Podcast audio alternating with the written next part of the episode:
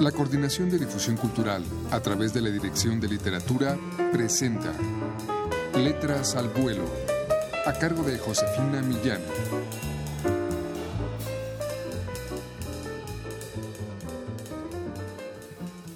¿Qué tal amigos? Muy buenas tardes. Sombra del Rock de Carlos Mapes es una publicación reciente de la Dirección de Literatura de la UNAM.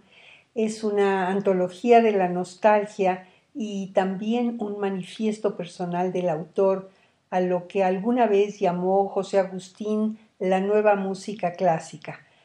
Vamos a escuchar este texto dedicado a los Rolling Stones.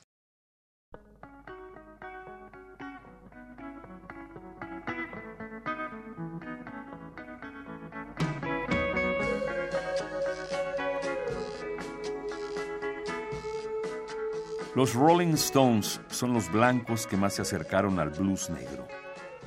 Aún así, desde un principio su sonido fue trastocado por el talentoso e inquieto Brian Jones, el más inglés de todos los músicos, quien incorporó al grupo el tañido de ciertos instrumentos de origen oriental y vanguardista, como la cítara, el dulcémele, el corno árabe o el clavicordio, el melotrón y la marimba.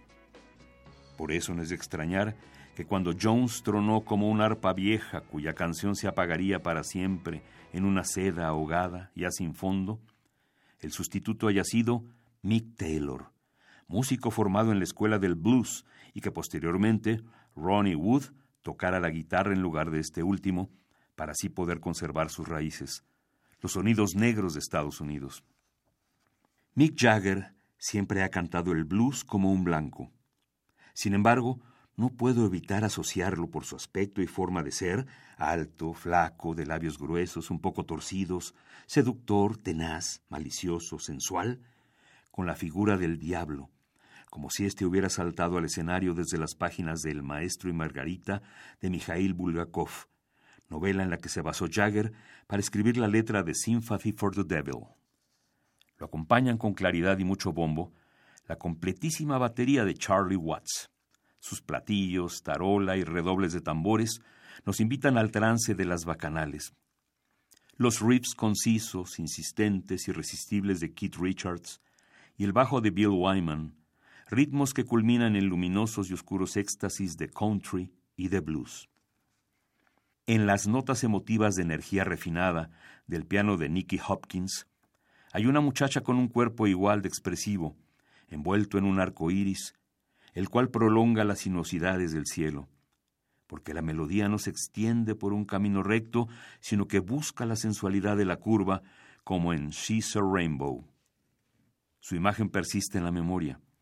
Incluso cuando el órgano apaga poco a poco el ritmo festivo de la guitarra de Let's Spend the Night Together, los relámpagos estridentes de la guitarra, del bajo y de la batería entierran su figura en las laderas solitarias de Get Off of My Cloud, Intento recuperarla. Escarbo en lo que el ruido sepultó. Es alguien que ya no recuerdo, pero permanece imborrable, semejante al sentimiento de las baladas acústicas que siempre han formado parte de mi vida, como As Tears Go By y Lady Jane, o a los riffs poderosos, perdurables de The Last Time y Satisfaction.